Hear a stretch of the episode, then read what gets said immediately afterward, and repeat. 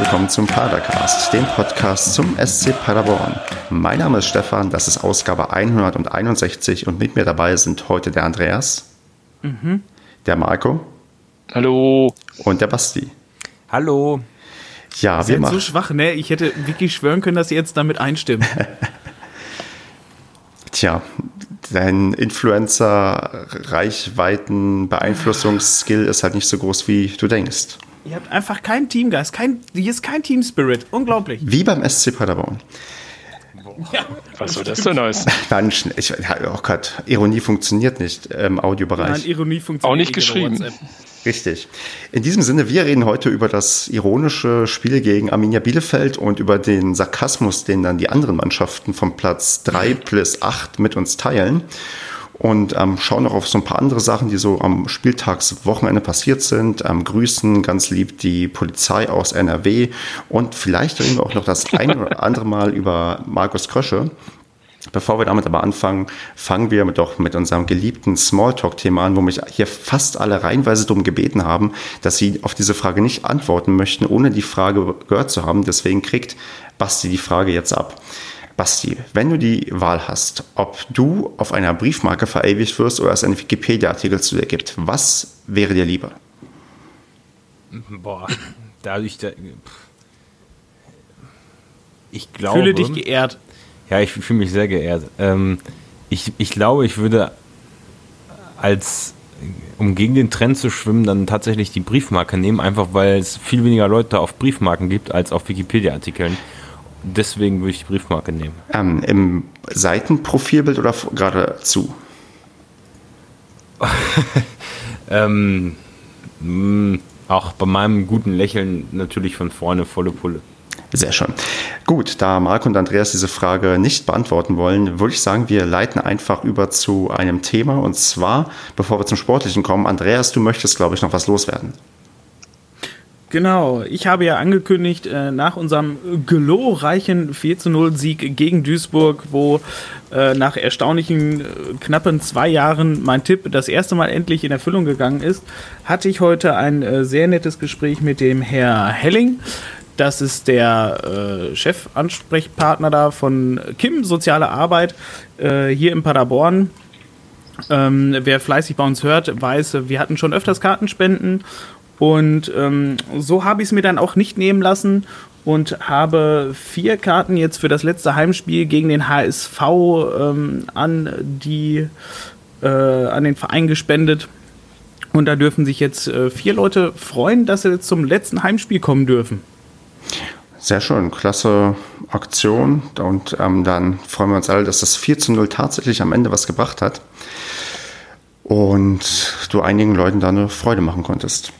Sehr gute Aktion, Andreas. Ja. Gut, wollen wir zum Sportlichen übergehen, Marco?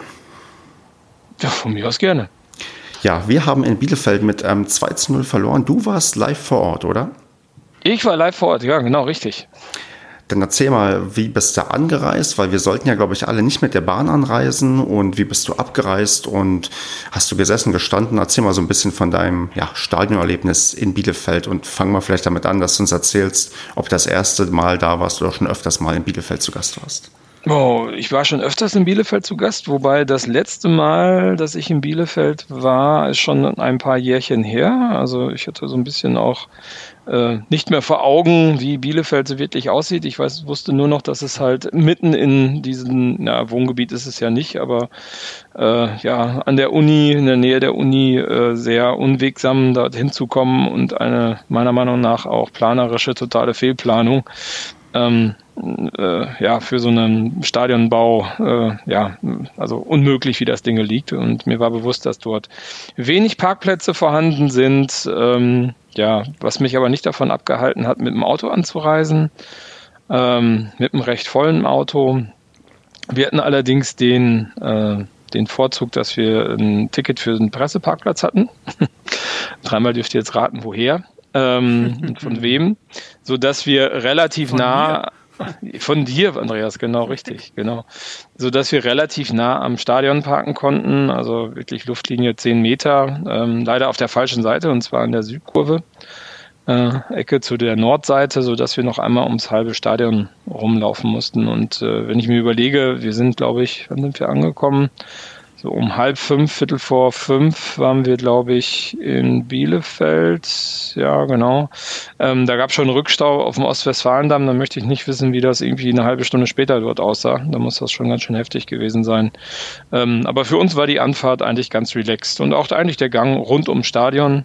Das Stadion ist ja schon ein bisschen abgegriffen, würde ich mal sagen. Das äh, hat ja auch seine besten Tage mal gesehen, so wie äh, der Rest von Bielefeld auch und äh, sind dann locker flockig in den Sitzplatzbereich gegangen der Arminia. Im Hintergrund, warum wir diesmal gesessen haben, war einfach, dass mein Sohnemann, mein Achtjähriger, mit war.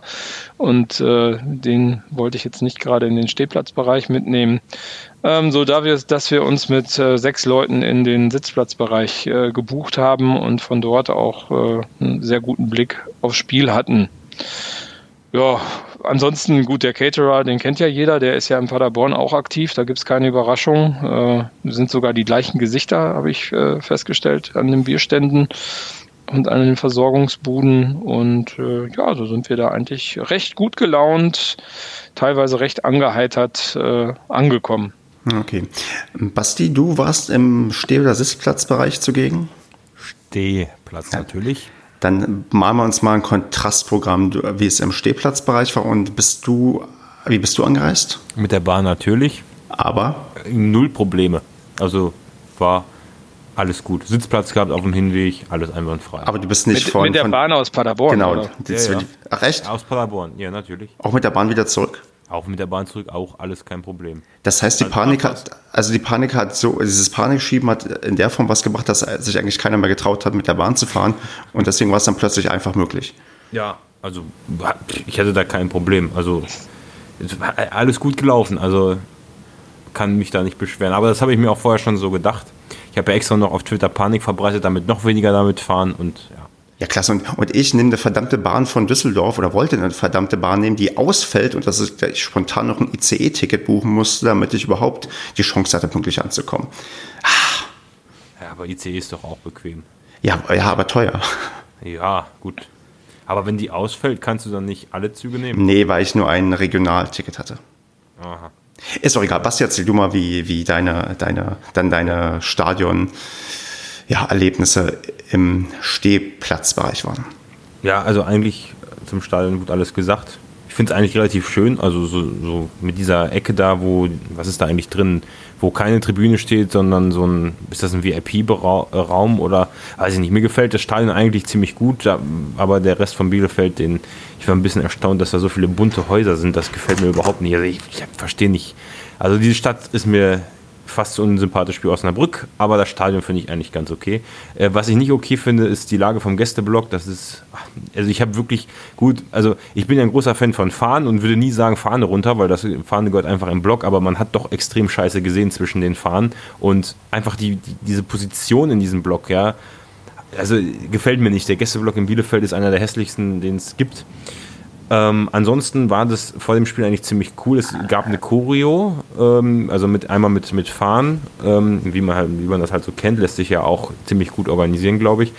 Mm, aber dann sollte es da, wurde so eine Viertelstunde vor Anpfiff oder eine halbe Stunde vorher schon, wurden riesige, ja, wie nennt man das denn so, so Pfähle, also so, na, Pfahl ist es nicht, wie nennt man das denn, so Türme in den Block getragen, wo, an der man halt offensichtlich eine, so eine Blockfahne hochziehen konnte wurde dann so ein bisschen oberhalb äh, in Bielefeld, also so nicht ganz unten, aber in den ersten Reihen unten dann doch irgendwo platziert. Solche vier solche großen Pfeiler, wo man dann äh, halt eine Blockfahne hochziehen konnte, die aber, ich weiß nicht aus was die gemacht waren, aber die waren sehr am Schwanken. Und ich habe mich dann doch gefragt, weil man ja diese Fahne dann an diesen Sachen hochziehen muss, also das heißt, es war ja noch ein Seil dran befestigt, an dem man etwas hochziehen kann, habe ich mich schon gefragt, so wie die gekippt sind, wenn, wenn die nur, wenn man mit denen sich fortbewegt hat, ob das wohl hält. Und ähm, da wurde dann auch, das wurde dann irgendwann ein bisschen hektisch, aber ich habe mir die Jungs da angeguckt, das war, also die sahen sehr routiniert aus, als wenn sie es vorher geübt hatten. Und dann wurden tatsächlich dann diese, diese, wurde diese Blockfahne hochgezogen, aber es hat sich dann so auf drei Viertel der Höhe so ereignet, dass diese Blockfahne oben an dem langen Stab, an dem die befestigt war, äh, der, der ist gerissen und dann ist, glaube ich, auch noch eine von diesen Fehlen gerissen und dann ist diese Fahne ganz schnell wieder runtergefallen. Ähm, was, also da kann man natürlich drüber lachen, aber ich finde das dann immer traurig, weil dann so viel, also ich fand es dann sehr schade, weil ich glaube, da wurde sich sehr viel Mühe gegeben im Vorfeld und ich habe auch bis heute noch nicht gesehen, was auf dieser Blockfahne eigentlich drauf stand. Die wurde dann zwar nach vorne durchgegeben und vor dem Block gehangen, was dann wahrscheinlich auch noch ganz gut aussah mit den Fahnen, aber ich habe bis heute nichts, kein Bild von dieser Choreo gesehen. Habt ihr eine Ahnung, was da drauf steht? Genau. Marco, konntest du es aus dem Sitzplatzbereich erkennen? Ehrlich gesagt habe ich noch nicht mal gesehen, okay. dass da irgendwas hochgezogen worden ist. Also ich habe gesehen, dass nachher noch was befestigt worden ist, vorne als Soundfahne. Ja, genau. Das Aber das dann, ja. dass da was hochgezogen worden ist, ist mir gar nicht aufgefallen. Also ich glaube, ähm, Basti, erstmal fand ich, also wenn du sagst vier große Pfeiler, ich fand, es hatte mehr was von Angeln. Also auch das ganze, dieser ganze Vorgang hat sowas von, ja, okay. wie von Sportangeln, dass man da probiert, irgendeinen großen Fisch rauszuziehen, aber es nicht hinbekommt. Und ich glaube, es stand irgendwas äh, zum Thema Sektion Stadionverbot drauf, aber bin mir da nicht ganz sicher. Aber man findet da bestimmt noch ein paar Bilder Bilder irgendwo. Ja, muss ich mal Also im Fernsehen habe ich es tatsächlich so. auch nicht gesehen, dass okay. da was hochgezogen wurde. Haben Sie denn die Fahnen von uns ähm, gezeigt oder haben Sie eher den Fokus gelegt auf die Choreografie von Bielefeld, Andreas? Also der Fokus war auf die äh, Bielefelder Choreo und Ach, man hat Choreo? ja, ja, aber man hat halt zweimal äh, zwischendurch äh, auch unsere äh, fahnenschwenkenden Fans gezeigt. Ja. Aber wie gesagt, halt ohne nicht ohne das, was hochgezogen wurde. Ja. Komm, Marco, du hast ja die Chore von Bielefeld auf Instagram geteilt, also weißt du ganz genau, dass es eine gab. Ähm, aber, aber mal ganz objektiv, die war schon recht geil, oder? Ja, aber ich fand, ja. ich hätte mir bei so einem Jubiläum gedacht, dass die vielleicht das restliche Stadion auch mit einbinden. Ja, war irgendwie, also war irgendwie recht flach, fand ich auch. Ja, war jetzt nicht so, also ich meine, die sah jetzt gut aus, ne, weil es halt sehr flächendeckend war, aber das war jetzt nichts Besonderes. Ne? Ja, also es war eins Logo und dann 3. Mai, keine Ahnung, was das war. Ähm, da in der Mitte, das war ja jetzt nicht irgendwie, oh, wir sind vor Kreativität geplatzt. Natürlich nicht, aber ich fand es so vom, also war ein stimmiges ja, Bild, aus. hat alles gut funktioniert, also das, ich fand es nett. Ja, wie ist wie Kartoffeln. Genau, eine gute 3 minus. Genau. Ich unseren, also Kartoffeln kannst du auch halt immer essen, machen satt und das ist okay. Ich habe unsere Choreo, als, also als sich da dieses ganze Ding verabschiedet hat und zusammengebrochen ist, ähm, ich habe mir gedacht, oh, ob das ein schlechtes Ohm ist. Aber ja, hat sich ja dann auch Dazu kommen wir gleich, Basti, nicht spoilern hier. Man dann schon, ja, ja. Spoilern, weil alle, die uns hören, haben bestimmt noch gar nicht gehört, wie das Spiel ausgegangen ist. Das ist wie Game of Thrones, ja. Die Leute wollen einfach nicht wissen, was im Padercast ja. erzählt wird, bevor, ja, also sie wollen das Ergebnis nicht wissen. Die gucken am Wochenende mhm. extra nicht das Spiel, damit sie montags äh, abends von uns mitgeteilt bekommen, äh, wie das Spiel gelaufen ist. Ganz genau. Sehr gut, so muss das sein, so muss ja. das sein. Ja. Ja, dann wollen aber wir in zehn Jahren nochmal an. Aber prinzipiell kann man schon sagen, Bielefeld hat jetzt nicht das schlechteste Stadion. Ne? Also die Lage ist katastrophal, Verkehrsanbindung geht überhaupt nicht, aber das äh, Stadion ist ganz, äh, ist ganz okay. Und vor allen Dingen extrem viele Padercast-Aufkleber im Sitzplatzbereich. aber zur Lage. Auf, auf, fast auf, jedem, auf jeder Schale, Sitzschale war einer. Wie das nur kommt, wahrscheinlich, weil sie letzte Woche auch Fans von uns, oder vorletzte Woche auch Fans von Padercast zu Gast hatten. Ja, ja. Als Fürth also, oder so da gespielt hat. Ja, ja, genau. Ja, nee, ich verkehrstechnisch würde ich eigentlich sagen, eher sagen, die Lage ist eigentlich großartig, weil du vom Bahnhof halt zu Fuß rüberlaufen kannst. Aber klar, du hast schon recht, du hast keine Parkplätze da und ja, alles ein bisschen anstrengend, aber hat alles zu sein für und wieder. Und ich bin auch immer eher tatsächlich Freund davon, wenn das Stadion irgendwie in der Stadt liegt. Ich weiß nicht, irgendwie finde ich, hat das was. Gut, in Bielefeld läufst du durch irgendwelche Kleingärten durch, aber das ist irgendwie besser, als wenn du auf der grünen Wiese irgendwo nichts anderes hast als irgendwie eine Straße, die zum Stadion führt und einen riesen Parkplatz. Das ist dann irgendwie so, so leblos. Von daher lieber so ein abgeranztes Stadion irgendwo in der Stadt als halt wie in Regensburg, wo du denkst, ja, okay, irgendwie so geil ist es da nicht. Ja, es gibt geile Stadtstadien, ne? Bernadeo oder so, ne? Also. ja. Gut, dann würde ich sagen, machen wir mal weiter mit dem Sportlichen, oder? Und fangen da einfach mal beschwingt an mit der ja, Startelf. Und da gab es eine Veränderung. Zulinski hat statt Michel gespielt. Und ja, Andreas, du hast wahrscheinlich sofort geblickt, warum. Ja, weil Michel äh, nach wie vor angeschlagen war. Ich weiß nicht, was hat er jetzt zuletzt gehabt? Oberschenkel. Oberschenkel. Ja, es ist, äh, ja, Sven ist leider ähm, auch ein bisschen anfällig. Äh, letzte Saison war es ja da irgendwas mit dem Fuß, wo ihm da halt auch einer draufgetrampelt ist, was ewig gedauert hat, bis es wieder heile war. Ähm, jetzt ist es äh, Oberschenkel. Wo er, ist das denn auch das schon, womit er jetzt länger zu, zu, mit rumgekämpft hat oder war es vorher was anderes? Nein, er hatte vorher hatte er doch ein Spiel gegen Union, hat er doch irgendwie eine Wunde auf dem, auf dem Fuß bekommen, äh, wohl einen Riss oder so und damit hat er jetzt äh, lange rumgedoktert und der Oberschenkel ist jetzt, glaube ich, neu dazugekommen nochmal. Ach so. Ja. Ja, und halt aus den Gründen war er halt noch nicht äh, ganz wieder fit. Und dafür durfte dann unser äh, freundlicher Benno in die Startelf. Ja. Der auch noch Geburtstag hatte an dem Tag. Stimmt. Also von daher keine Überraschung, Marco, oder? Ja, weiß nicht. Also ich sehe schon gerne den, den Sven Michel ähm, auf dem Platz gesehen und das fand ich jetzt auch nicht so eindeutig, was Baumgart da in der PK gesagt hat. Von daher hat mich das schon ein bisschen, bisschen verwundert, dass äh, Benno dort äh, angefangen hat und ich meine, Tepete gibt auch nicht immer so den meisten Druck, von daher, naja, weiß nicht, habe ich das schon mit gemischten Gefühlen gesehen. Also ich erinnere mich nur daran, als Andreas das in unsere Gruppe geschrieben hat, habe ich, ähm, bin ich gerade in den Blog hochgegangen und habe zu meinen Kollegen gesagt, ähm, ja, Zulinski spielt für Michel und das hat dann doch schon für, ähm, ja, für Entrüstung, nicht in, in, dem Sinne, wie kann man so blöd sein und den aufstellen, sondern war schon klar, dass Michel verletzungsbedingt wahrscheinlich nicht spielt. Mm, aber das war schon, die Reaktionen waren schon, oh, das sieht nicht, also das bedeutet nichts Gutes für das Spiel. Und das habe ich mir in dem Moment auch gedacht, weil sowohl Baba als auch Zolinski funktionieren immer in Kombination mit Michel besser. Ist so der Eindruck gewesen vor dem Spiel und das hat sich ja dann auch dann im Spiel so ein bisschen gezeigt. Ja, da hatte ich vielleicht gerne mal eine Statistik, wie effektiv Zolinski und Gates zusammenspielen. Da kann ja mal der Ed Ganzzahl uns das raussuchen, wie gut mhm. beide harmonieren. Aber ich, mich würde nicht wundern, dass wenn die beiden als Sturmduo auflaufen oder, ja, oder eingewechselt wurden, dass wir da sehr, sehr wenig Tore geschossen haben.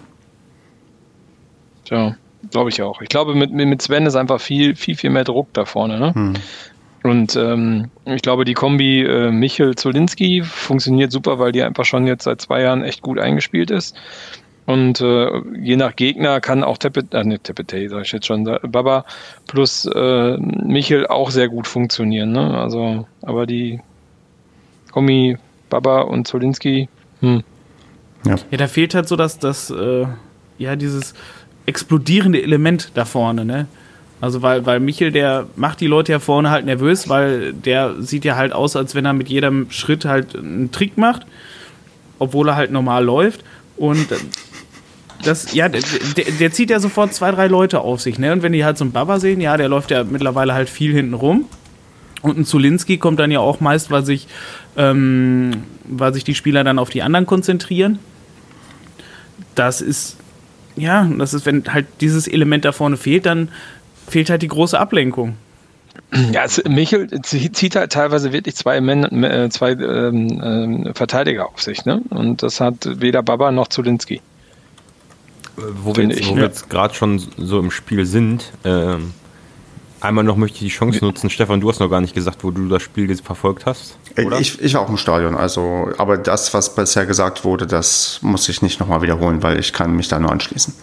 Okay, ähm, aber was, ich, was, was, was mir besonders wichtig war, auch wenn ich durch schwenkende Fahren und gute Stimmung in den ersten Minuten jetzt nicht so, also wirklich so, man hat immer so, wie wenn man einen Film guckt und immer so ein paar Frames übersprungen werden, weil immer mal die Fahne wieder durch das Blickfeld gezogen ist, ähm, habe ich jetzt natürlich nicht alles wirklich hundertprozentig verfolgen können, aber mir, sind, mir ist doch aufgefallen, dass entgegen unserer sonstigen Theorie wir doch relativ druckvolle erste 15 Minuten hatten. Ja. Also, also gerade so Chancen, wo wir dem Bielefeldern im Strafraum den Ball noch abgeluchst haben und dann, das habe ich dann leider durch die Fahne nicht mehr gesehen, wie wir den Ball dann verloren haben. Das ist, glaube ich, mehrfach vorgekommen. Also da, da, das, da wollte ich nochmal drauf zurückkommen, weil ich mich vor ein paar Podcasts daran erinnere, dass wir gesagt hätten, wir kommen immer so schlecht rein. In dem Spiel war es jetzt meiner Ansicht nach völlig anders. Ja, dann sind wir doch jetzt mittendrin, ähm, Basti, hast du völlig recht. Genau das habe ich auch wahrgenommen. Es gab ja auch die eine oder andere Szene, ich kann mich an eine erinnern, da muss man eigentlich nur links zu Jimmy rüberspielen und wir machen das 1 zu 0. Wie war das denn beim Fern vom Fernseher, Andreas? Ja, also vom Fernseher war es halt so, dass wir, ähm, dass wir generell sehr druckvoll gestartet sind und dass, ich weiß nicht, ab der fünften Minute oder sowas, ähm, hat Bielefeld auf Malle so einen Knacks gekriegt. Also die haben ja jeden Ball verloren, ähm, beziehungsweise wir konnten jeden Ball abfangen, der irgendwie aus der Abwehr bei denen rausgespielt wurde. Und da kamen halt auch diese dicken Chancen und das ist, ich weiß nicht, ob das das war, was du jetzt meinte, Stefan. Ähm, da hat Baba ja vom Innenverteidiger einen, einen Rückpass zum Torwart abgefangen und wollte, also ist dann quasi aufs Tor, also nur gegen den Torwart losgelaufen, hat aber dann auch ganz komisch zwischen deinen Füßen hergedribbelt und wollte dann auf Zulinski spielen, der dann durchlaufen sollte. Das hat aber gar nicht gepasst und dann ist die Chance halt auch wieder verstrichen. Und in genau dieser Art ging es halt, ich weiß nicht, bis zur 20. Minute, glaube ich, weiter. Dass wir wirklich Chancen ohne Ende hatten und ja, halt irgendwie. Es, niemand hat sich getraut, aufs Tor zu schießen und irgendwie war das alles so ein ja, wir haben es halt da völlig verschenkt. Hm. Ja, ich würde nicht unbedingt sagen, dass wir Chancen ohne Ende hatten, sondern man hat, also Bielefeld hat uns quasi Chancen eröffnet, die wir aber dann nicht irgendwie konsequent ausgespielt haben. Also die haben uns ja wirklich teilweise probiert, das 1 zu 0 aufzulegen, so war zumindest mein Gefühl, und wir konnten ja. einfach kein Kapital draus schlagen.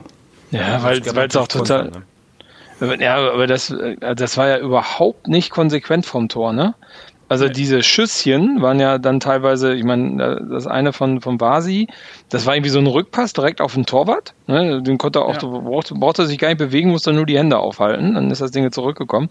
Ähm, das Ding von Baba, das war, also, also habt ihr das euch, habt ihr euch das, also das sah im, im Stadion schon aus, als müsste der irgendwie drei Minuten seine Beine sortieren, bevor der irgendwas machen konnte. Und in der ja, Wiederholung. Ja, genau die Szene meine ich, ja. Der, also der muss, der muss den doch nur, ich meine, das ist ja ein, ein, Mittelstürmer, der muss den ja nur an dem Torwart vorbeischieben, dann ist das Ding drin. Und was hat der denn da, da gemacht, bitte? Und wie kommt er denn da darauf, den Zulinski noch schicken zu wollen? Ja. Also, ja. also unglaublich. So eine Chance zu vergeben, also, also in der Situation, da habe ich mir schon gedacht, also wenn das mal nicht bestraft wird, das sagt man ja mal gerne. Ich habe das Gefühl eher ein anderes. Ich habe mich tatsächlich stark an eure Worte erinnert, wie dass wir in den ersten 15 Minuten normalerweise nichts geschissen kriegen und habe gedacht, oh, das läuft ja sogar besser heute. Auch da habe ich wieder kurz ans Jinxen gedacht, weil vielleicht ist das neben der kaputten Alter, noch einmal und es knallt. vielleicht ist das neben der äh, kaputten Zaunfahne auch die Fläche oben gewesen. Ähm, aber Bielefeld war ja wirklich klar, die waren durch Konter gefährlich. Also da hätten wir uns auch schon ganz früh was fangen können. Also da gab es, glaube ich, auch schon den einen oder anderen Angriff über die, über die Flügel, der dann ganz schnell ging und wo die Flanke dann im Nirgendwo gelandet ist. Aber ich hatte trotzdem so bis zu der Verletzungsszene so den Eindruck, dass wir das Spiel schon natürlich vorne etwas kläglich, was ich sehr schlecht gesehen habe, vergeben haben, aber dass wir da jederzeit für ein Tor gut sind. Ne? Naja, ich meine, Bielefeld hat sich ja echt hinten reingestellt. Ne? Die haben ja nur mhm. auf Konter gespielt am Anfang und haben uns das Spiel mehr oder weniger komplett überlassen. Also ich glaube, in den ersten 20 Minuten hatten wir 80 Prozent Ballbesitz. Also das, ja. ähm, das war ja unglaublich, ne? Also, wobei die jetzt, äh, naja, also da gab es ja irgendwie ein, zwei Sachen äh, mit dem Klos. Da hat der Hühnemeier den irgendwie den Ball so vor, der, vor den Füßen nochmal so weggespitzelt. Mhm. Also da hast du schon gemerkt, dass, dass das extrem gefährlich ist. Ne? Und das war ja auch ganz klar irgendwie angesagt und eingeprobt. Hier Vogelsammer, Klos, äh, dass diese Kombi irgendwie zu einem Konter führen soll, der auch zum Tor führt. Und ähm, ja, Hühnemeier ist halt auch nicht mehr so gut im Timing. Und äh, ja, das äh, ist schon brandgefährlich gewesen. Wobei ich sagen muss, er hat an dem Tag teilweise echt gutes Timing bewiesen. Also bei den Toren sah es vielleicht nicht unbedingt optimal aus, aber er hat da wirklich im Vergleich auch zu sonst wirklich seine, glaube ich, mangelnde Geschwindigkeit sehr, sehr gut ausgeglichen mit wirklich einem richtig guten Timing beim Grätschen oder Tackeln. Mhm. Mhm. Also bis auf dem 1-0 ja. wo er irgendwie zwei Meter zu weit weg stand. Und ähm, ich weiß nicht, wie die sich auf den, bei den Ecken aufteilen, aber so ein Klos, der extrem kopfballstark ist, hm. ähm, am langen Pfosten alleine stehen zu lassen. Ja. Äh, ich weiß nicht, ob das von Timing spricht. Also nee, klar. Es sind halt äh, diese beiden Szenen, die dann irgendwie vielleicht im Kopf bleiben. Aber insgesamt fand ich, dass er wirklich phasenweise Bälle abgegrätscht hat, die er sonst nicht bekommen hat in den letzten Wochen. Ja. Aber ich fand auch, was auch auffällig war, dass Bielefeld viel über lange hohe Bälle ähm, gespielt hat. Also man sagt ja immer so, wir spielen ja bewusst nicht lang ähm, und hoch, weil das immer so eine 50-50 Sache ist, ob man den Ball bekommt. Und ähm, dadurch, dass wir jetzt nicht die größten Spieler unbedingt haben, bei uns wahrscheinlich eher eine 70-30-Situation und wir deutlich bessere Erfahrungen mit dem kurzen ähm, Spiel gemacht haben. Aber bei Bielefeld hast du schon gemerkt, da ging jeder lange Ball irgendwie nach vorne und da wurde halt darauf gehofft, dass jede zweite Szene irgendwie dann äh, beim Ballbesitz von Bielefeld endet. Also du hast schon deutlich gemerkt, ähm, wie die sich auf uns eingestellt haben. Nichtsdestotrotz konnte man das irgendwie, ja, man konnte es nicht verhindern, dass Klos dann da ähm, den Ball bekommt und dann einfach relativ eiskalt versenkt. Ne? Ja, aber Bielefeld hat gar keinen Fußball gespielt. Ich meine, das war ja, das war überhaupt nichts, ne? Also technisch waren die uns sowas von unterlegen. Also das war kein gescheites Aufbauspiel, weil nur lange Bälle. Das war defensiv, war das auch ein Glücksspiel. Also das war äh, im Endeffekt haben wir die dann stark gemacht, ne? Ja, aber es war halt auch deren ähm, Konzept, was ja bei uns funktioniert. Ich meine, war es gegen den HSV im DFB-Pokal nicht ähnlich? Ja, also der, HS, der, HSV hat im DFB-Pokal uns irgendwie im 5-Meter-Raum angelaufen. Also, ja, aber, aber auch da haben, da haben wir doch das 2-0 durch eine Ecke kassiert und das ähm, La Soga-Tor war doch auch das erste durch einen langen ja, aber, aber, aber, bekommen, ne? also. aber, der HSV hat einen Druck aufgebaut von der ersten Minute. Da hat Bielefeld hatte, hatte keine 30 Sekunden im Spiel. Ähm, so, so, eine, so eine druckvolle Phase. Also ja, das ja, ist ich, schon gut, aber ich meine, Äpfel mit Bieren vergleichen. Ja, aber ne? gut, ich meine, das Ausnutzen der Schwäche vielleicht bei einem Standards, wenn du großgewachsene Stürmer hast und halt ähm, lange Bälle, die wir gegen Darmstadt damals zum Beginn hatten wir auch klar. quasi lange Bälle nicht unbedingt ähm, das, was uns gut getan hat.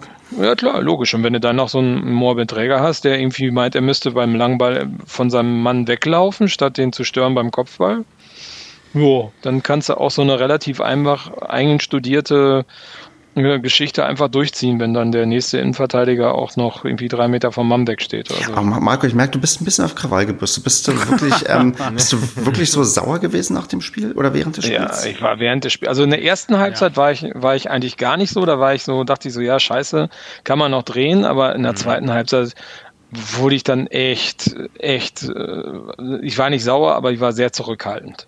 Ne? Also der Kevin saß ja neben mir und hat mir die ganze Zeit in der Halbzeitpause erklärt, dass das ja gleich gedreht wird und dann würden wir die gegen die Wand spielen.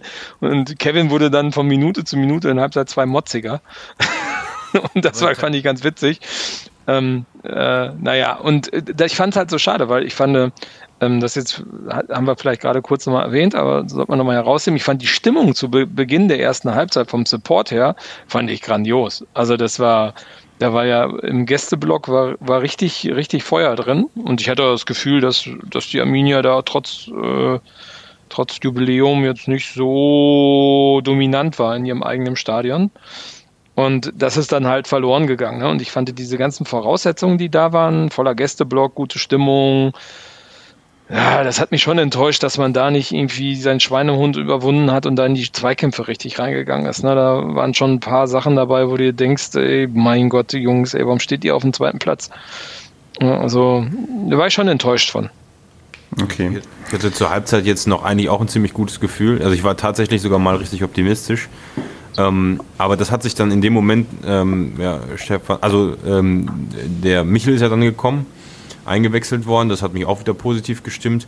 Aber dann war halt direkt diese Riesenchance, ich glaube, es für, für Jimmy war es, auch fahren ja. schlecht gesehen.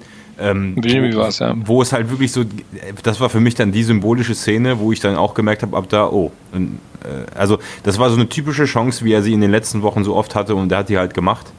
Und ich hatte danach eine Riesendiskussion auf dem Rückweg ähm, darüber, ähm, die muss man machen, die Chance. Und ich meine, du kannst nicht erwarten, dass, dass er, äh, also kein Fußballer trifft die gleiche, in der gleichen Situation, wenn er so, ja, halb, halb rechts war das, glaube ich, vom hinterm Tor aus gesehen, frei vom Torwart und ähm, der wollte ihn, glaube ich, auch wieder tunneln oder so. Ähm, der, du machst halt nicht jeden Ball rein da. Ähm, aber in dem Moment war es halt irgendwie schon so symbolisch, dass er den nicht, nicht gemacht hat ähm, für, für den Spielverlauf. Und dann kriegst du direkt das 2-0. Also da war irgendwie so der Deckel drauf, weil es waren ja trotz schlechten oder eines unserer schlechteren Spiele. Ähm, trotzdem Riesenchancen da am Anfang eben oder so eine Chance mit Jimmy. Und in so Spielen wie gegen Heidenheim, wo sich dann noch ein äh, Schnatterer oder so verletzt, was noch dazu kommt, wo du, da hast du halt dieses Quäntchen Glück, ja, es, was heißt Glück, aber du hast halt Glück, dass Schlüsselspieler von denen nicht mehr auf dem Platz stehen, du hast das Glück, dass die Tore so wie ein Schuss von Jimmy reingehen und dann gewinnst du so ein Spiel, auch wenn selbst wenn du da vielleicht keine so gute Leistung bringst. Und hier hast du halt vielleicht ja das Pech, dass die Sachen nicht reingehen, weil ja aus Gründen ähm, und dann verlierst du dieses Spiel. Also das ist halt der Nachteil bei unserem Spiel, dass du natürlich gegen jeden Gegner gewinnen kannst, aber auch jeder Gegner kann gegen dich gewinnen, wenn er durch hohe Bälle mal und Ecken halt ein Tor macht. Ähm, ja, dann also das ist halt also ich fand das Spiel jetzt nicht so schlecht, wollte ich damit sagen, wie es halt einfach dargestellt wird. Ne? Ja, du hattest aber zum Beispiel in der ersten Halbzeit hast es ja Baba vorne drin und ich meine, wenn man gerade über die eine Szene, wo er seine Beine drei Minuten sortiert hat, ähm, gesprochen, Baba war ein Totalausfall. Also der hat eher, das ja. war eher ein störendes Element als ein hilfreiches Element im, Stuhl, im Sturm, fand ich. Und ähm, da hast du echt gemerkt, ja, ey, weiß nicht, in den ersten 20 Minuten hätte da vielleicht ein Sven Michel gestanden, auch wenn er lidiert gewesen äh, war dann ähm, wäre das Ding, glaube ich, anders ausgegangen. Ja, kann man, also, kann man, kann, man, sicher spekulieren, ne? Aber, ja, aber da war überhaupt kein Druck drin. Das war, das war halt von vorne. Du hast halt irgendwie, du hast einen, äh, naja, du hast halt irgendwie das Mittelfeld war nicht so dominant unterwegs, dass die von hinten die Tore gemacht haben.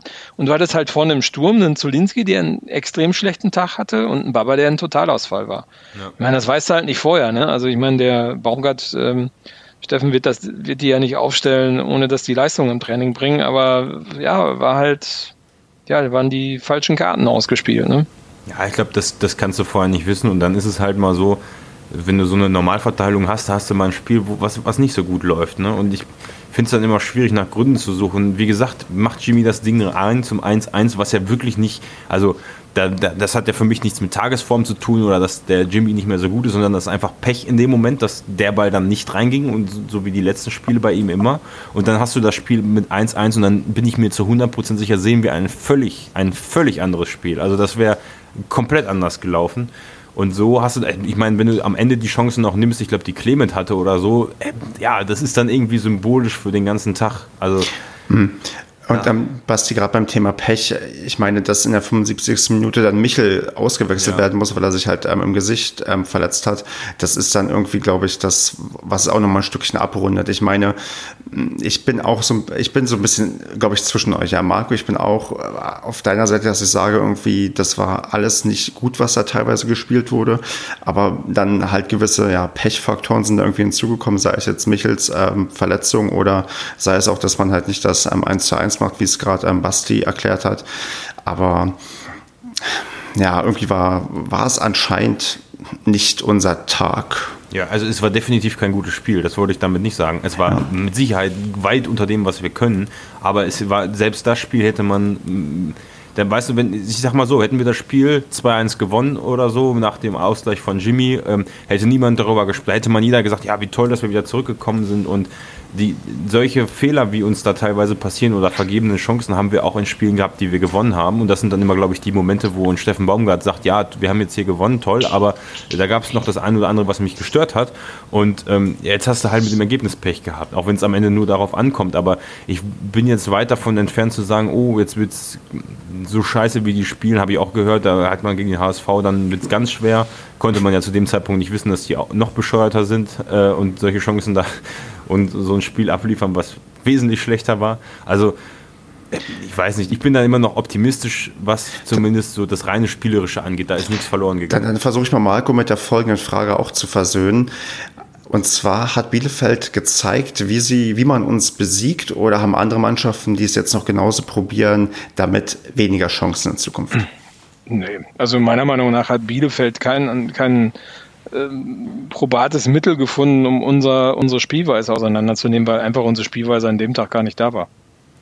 Also du hast ja. außer diese, diese anfänglichen Druckphasen, die da waren, hast du ja den SCP gar nicht so spielen sehen, wie er sonst spielt. Also Bielefeld hat dann meiner Meinung nach Glück mit zweimal, also ne, wirklich äh, Leute, die nicht gedeckt waren, äh, falsches Timing.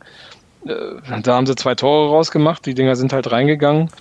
Und wir haben halt kein Tor geschossen, aber wir haben nicht so gespielt wie sonst. Also ganz ehrlich, ja. das, das war nicht das Spiel, was wir sonst spielen. Von daher, also ich würde auch nicht sagen, dass wir es jetzt, oh, ganz ähm, verhängnisvoll nach vorne hin auch ist, sondern das war einfach ein Kackspiel, Bums aus, fertig.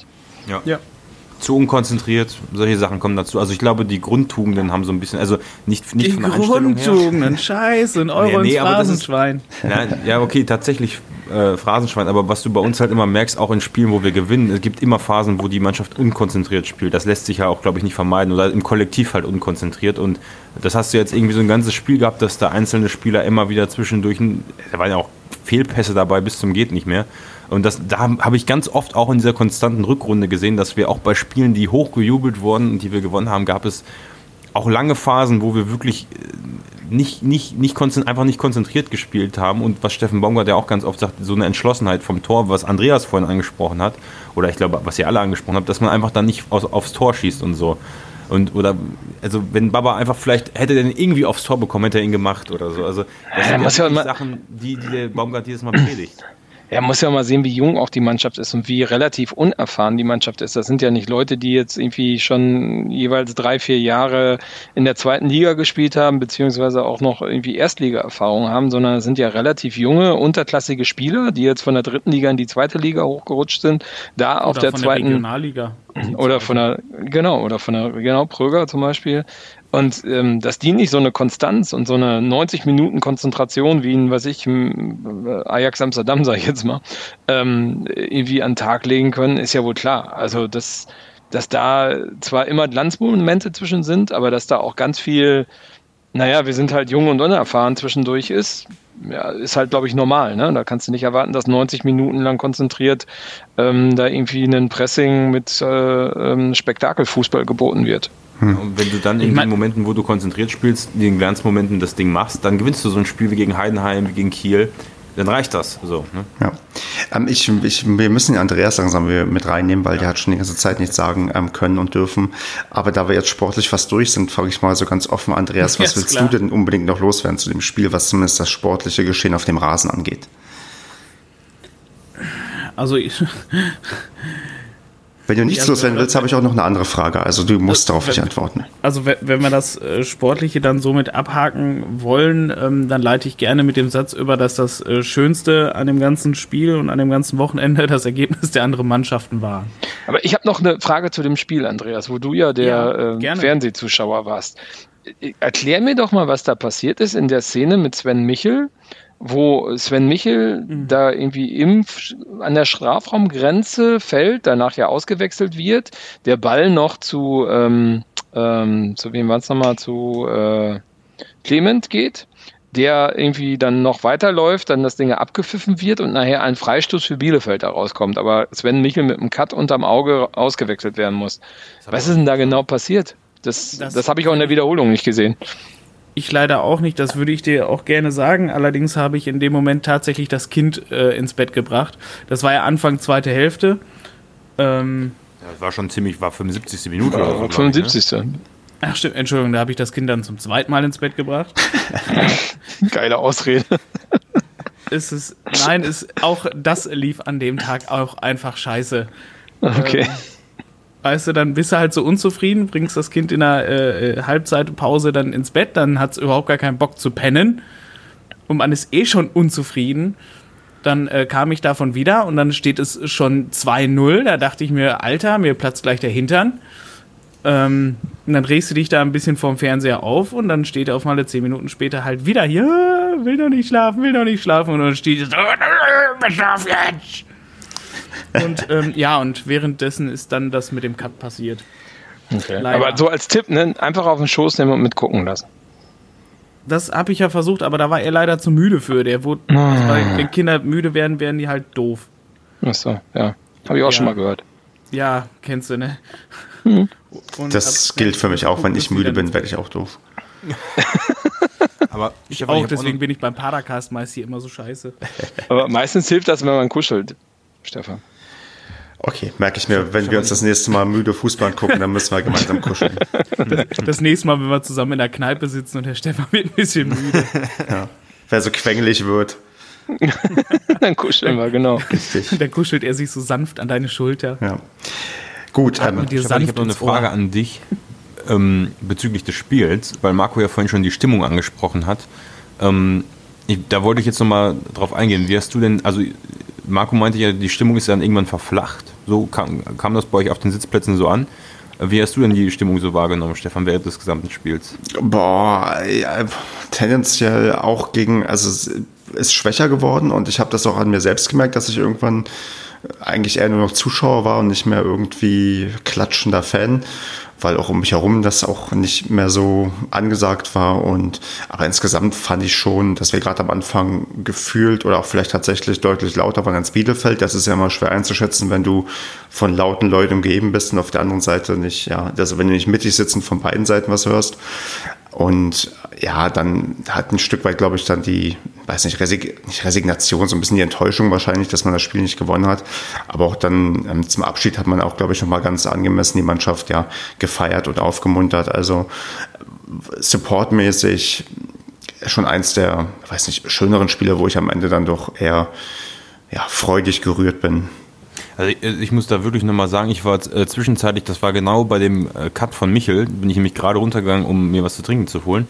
Und ähm, ich stand dann ja äh, quasi, ja, also hinterm Block. Mhm. Und da kam mir die Stimmung schon extrem gut vor.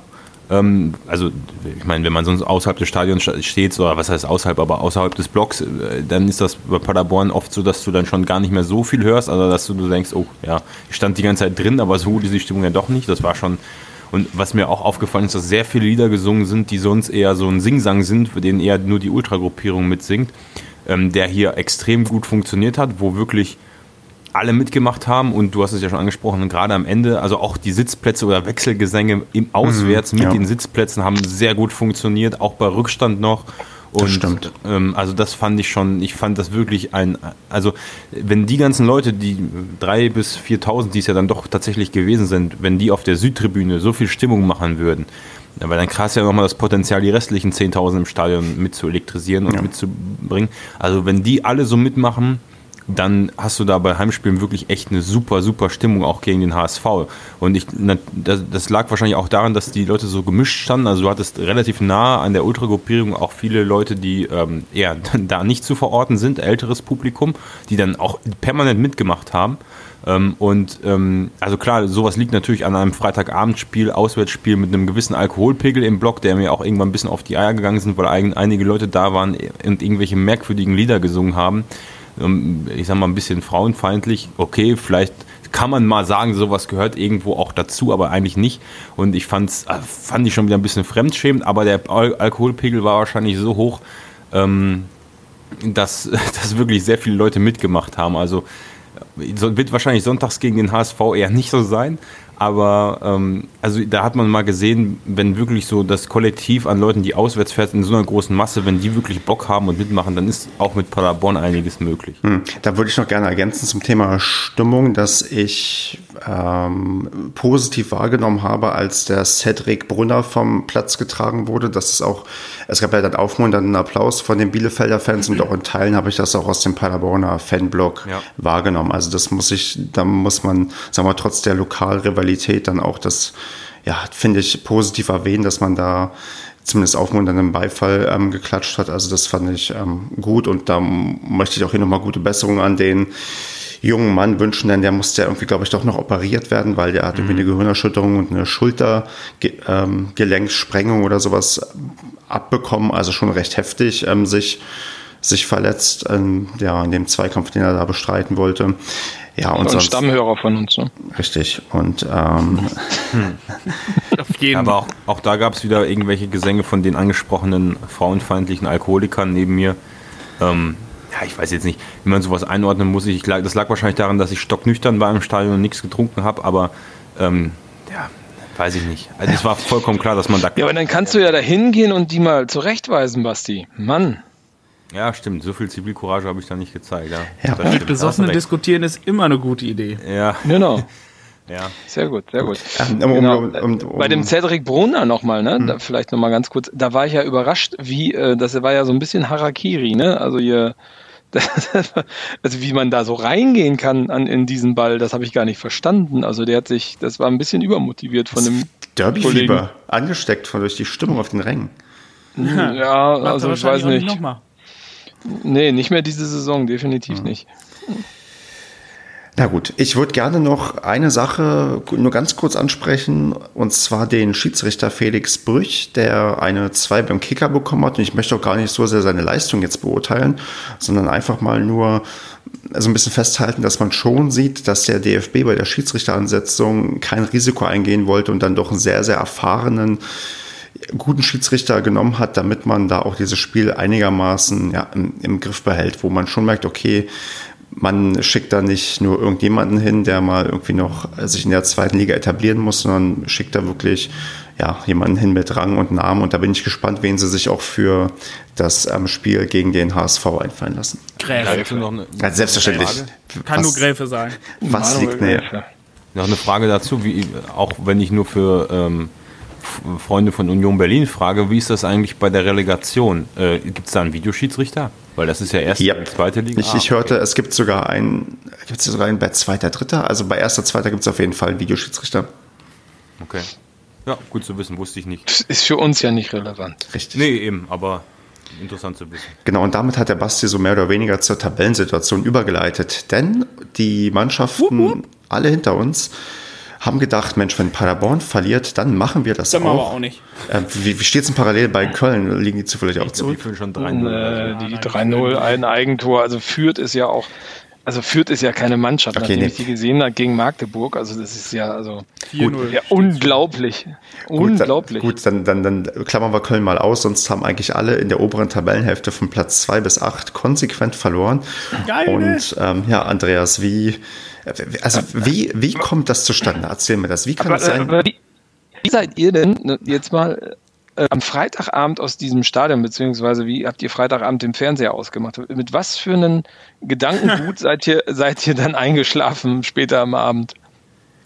Na, Ja, ja, also- also, mit dem Ding, dass ich äh, mir vorgenommen habe, Samstag und Sonntag, zumindest wenn die Spiele laufen, mein Handy auf Flugmodus zu stellen. Aber hat irgendjemand Hoffnung gehabt? Ich dachte, wir sind Vierter klar. Hallo? am Ende. Dachte ich auch. Ich dachte auch, scheiße, jetzt sind wir Vierter. So eine Wenn Kacke. einer, wenn einer Hoffnung hat, dann bin ich das. Ja, wenn, wenn, ja genau. Wenn, wenn du, wenn nicht dann. Also ich Ja. habe ich hab gedacht, mindestens einer von den beiden kommt an uns vorbei. Ja, aber Andreas, wie, wie ist denn das zu erklären, dass ähm, alle Mannschaften äh, danach auch die Panik bekommen haben? Warum? Ich finde also, ich finde das überhaupt nicht so überraschend. Äh, Union und Hamburg spielen seit Wochen, wenn nicht schon seit Monaten Scheiße. Ja, aber gegen Darmstadt soll es bei Union doch zumindest reichen. Nein. Naja, die haben Da- ja auch Darmstadt ist Köln ein geschlagen, ne? Team. Ja, Darmstadt, hat, gegen, hat, Darmstadt hat Köln geschlagen, weil sie dann auch die Klasse mithalten konnten. Jetzt waren sie durch. Also die, und für die ging es um nichts mehr. Ich war echt erstaunt. Ich hätte nicht gedacht, dass Darmstadt gegen Union tatsächlich gewinnt. Doch. Also ich habe auf dem Unentschieden tatsächlich getippt. Weil Darmstadt ist halt so dieses klassische Team, wo du halt einfach vorne nicht gegen durchkommst. Und, und, äh, und Union, ja, da, da hakt sie halt nun mal halt auch seit Wochen. Und die haben halt auch jetzt nur das letzte Spiel gewonnen, weil es gegen Hamburg war. Und ähm, ja, ist doch so. Und Ja, Darmstadt ist Zweitletzter halt der einfach so- Rückrundentabelle. Ja. Drittletzter, Entschuldigung. Ja, und Darmstadt ist halt wirklich so ein, die spielen halt so ein, so ein Fußball-Zerstörungsfußball, ähm, dass, dass es mich da nicht gewundert hat, dass es da ähm, eine Niederlage gab. Also wie gesagt, mein Tipp wäre definitiv gewesen, eine, äh, ein Unentschieden, halt so, so ein klassisches 0-0, weil ich nicht gedacht hätte, dass die tatsächlich Tore schießen. Aber ähm, dass das ein Unentschieden wird, da habe ich definitiv damit gerechnet. Aber du weißt schon, dass Darmstadt der Fünfte der Rückrundentabelle ist und dass Dirk Schuster Ja, dort nicht mehr. Trainer ist. Und dass sie ihr Spielsystem umgestellt haben. Na, haben die gar nicht. Na, ich hörte auch, die sollen ein bisschen besser spielen. Ja, die spielen effektiver, aber die spielen trotzdem immer noch diesen Zerstörungsfußball. Na, also ich nicht mehr, nicht mehr. also nicht mehr so, äh, nicht mehr so eklig, aber ähm, halt immer noch über die Defensive halt. Ich, ich hörte, man spielt sich sogar Pässe zu. Also ich glaube tatsächlich, dass sie ein bisschen, ein bisschen besser geworden sind. Kein Kick and Rush mehr.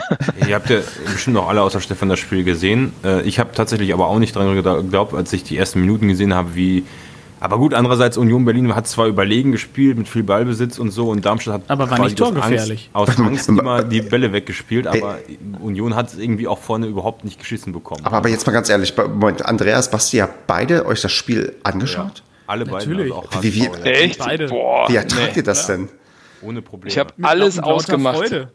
Mit Und ich habe, ich Freude. ich habe, Ich habe mindestens drei Minuten nachgedacht in der Halbzeit, ob ich mir den Halbzeitstand jetzt angucke und mir den Tag versauere jetzt schon. Sie, Marco, wir, wir, Minuten warten. Marco, wir waren uns noch nie so einig wie in den letzten Padercast-Folgen. Ich finde es großartig.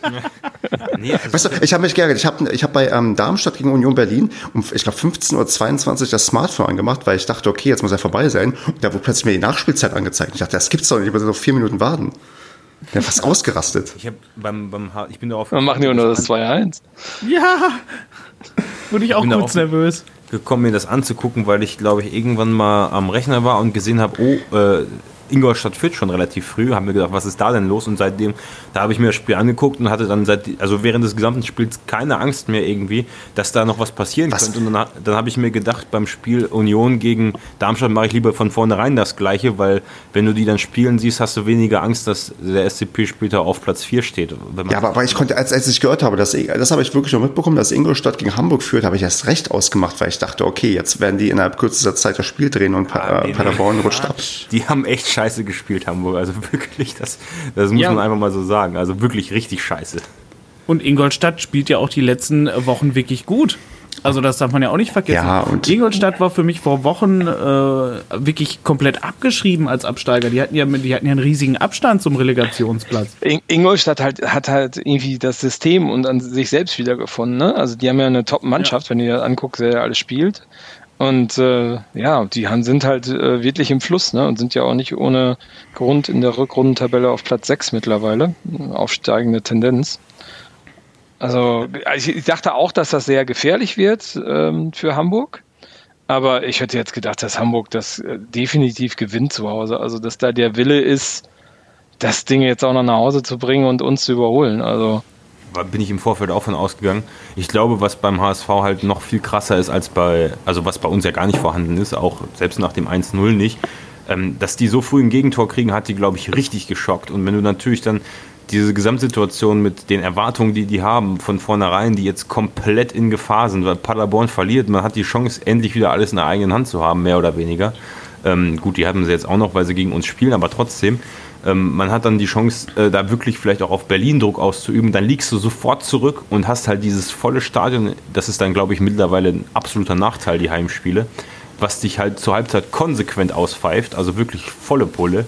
Ähm, ich glaube, als Spieler ist das, das ist ein ganz anderer Druck. Den, wir haben auch einen Riesendruck, braucht mir keiner erzählen. Da gab es ja irgendwelche Äußerungen von Jens Keller, Paderborn hat viel zu verlieren, was Baumgart nicht hören wollte. Wir haben auch Druck, aber natürlich nicht ansatzweise so einen Druck, wie ihn der HSV hat und dann verlierst du ja. ein Spiel mal 3-0. Ja, wir haben definitiv allem, ähm, positiven Druck im Gegensatz zum HSV, die nicht scheitern dürfen. Genau. Und äh, wie gesagt, bei Ingolstadt ist es halt auch so, die haben jetzt seit vier Spieltagen äh, neun, äh, Quatsch, seit fünf Spieltagen neuen Trainer und die haben seitdem auch noch nicht ein Spiel verloren. Also das ist ähnlich wie damals, wo Braumi zu uns gekommen ist. Ich würde übrigens sagen, neuer Trainer, ich würde eher sagen, alter Trainer, den sie sich wiedergeholt haben. Aber aber das stimmt schon, ja. Das hat da anscheinend einiges bewirkt, auch wenn es ein Wunder ist, dass Thomas Oral noch in der zweiten Liga eine Mannschaft ja, irgendwie führen kann und vielleicht sogar die Klasse mit ihnen halten kann. Ja, ja. ja schon geil gewesen. Ja. Aber, aber, aber die Tabelle ist halt schon, also das, das, was mich, also ich will nicht sagen abfuckt, ja, aber was mich jetzt echt, also so zwiegespaltene Gefühle. Nee, also es ist halt schön, dass wir jetzt wirklich garantiert bis zum letzten Spieltag auf jeden Fall mit dem Aufstieg in irgendeiner Form was zu tun haben. Ich meine, selbst wenn wir jetzt ähm, am, am Wochenende alles gegen uns läuft, können wir rechnerisch am letzten Spieltag immer noch aufsteigen, sogar direkt. Also es ist wirklich alles drin und wir haben es in eigener Hand und wenn es ganz, ganz verrückt läuft, steigen wir am Sonntag auf, was schon dazu geführt hat, dass ich heute schon Montag früh dachte, mein Gott, wann ist denn nicht diese scheiß Woche vorbei? Ich will endlich Sonntag 15.30 so, so. haben. Aber es, es ist also gerade eigentlich komplett irre und ich weiß noch nicht genau, wie meine Gefühle sind in Bezug jetzt auf die nächsten ja, zwei Wochen, die jetzt noch vor uns liegen, wo das am Ende endet oder nicht, weil das ist gerade so ein knappes, enges Ding und das Spiel gegen HSV wird, glaube ich, echt, also nichts für schwache Nerven. Ja, ich, ich glaube auch nicht, dass der HSV, also jetzt könnte man auch dazu neigen zu sagen, die haben so scheiße gespielt, das wird gegen uns auch so ich glaube, dass tatsächlich, ähm, aber da kommen wir später bestimmt nochmal drauf, aber dass, dass denen so eine Mannschaft wie Paderborn, die deutlich offensiver und mehr mitspielt, deutlich besser liegt. Also klar, Ingolstadt hat auch mitgespielt, aber ganz anders als Paderborn spielt und die haben zweimal gegen uns gewonnen, einmal super gespielt. Die werden bei, bei dem Auswärtsspiel mit Sicherheit auch weniger von diesem Druck haben, den sie bei so einem Heimspiel haben. Da gehe ich fest von aus. Also ich glaube, das wird, das wird ein richtig, richtig, richtig heftiges Spiel werden wieder. Ja, ich meine beide, ich habe mal so intensiv, ne? Aber das wird jetzt noch mal krasser. Da geht es ja. ja. noch um viel mehr. Richtig. Ich, ich habe auch mal vor kurzem die Statistiken so ein bisschen ausgewertet. Ähm, und zwar habe ich mir angeguckt, wie gut die die Top 7 so untereinander gespielt haben. Und Hamburg und Paderborn sind beide mit einem 1,7er Schnitt, glaube ich, ausgestattet. Also beide spielen gegen Top-Teams ähm, am besten. Also alle anderen Top-Teams kommen untereinander nicht so gut klar. Ich glaube, ja, Union, ähm, nicht Union hier, Köln hat ja gegen die Top 3, also nach Köln, ich glaube nur, also ganz wenige Punkte irgendwie geholt. Und HSV und Paderborn, die kämpfen so ein bisschen auch in dem Spiel um, ja, die Krone, wer ist der beste Top-Team-Besieger. Und wer ist der beste Zweite? Richtig, genau. Also Hamburg, aber Hamburg hat in der Rückrunde bis jetzt 16 Punkte geholt, ne? Also, äh, und jetzt gegen so viele Top-Teams spielen die auch nicht mehr, also. Richtig, nee, das natürlich. Also die, die Zahlen sprechen gerade, glaube ich, echt für uns de facto. Aber du war, wenn man guckt, dass sie von den letzten neun Pflichtspielen nur eins gewonnen haben und das war ausgerechnet gegen uns, da kannst du mir auch nicht erzählen, dass das in den Köpfen der Spieler nicht drin ist.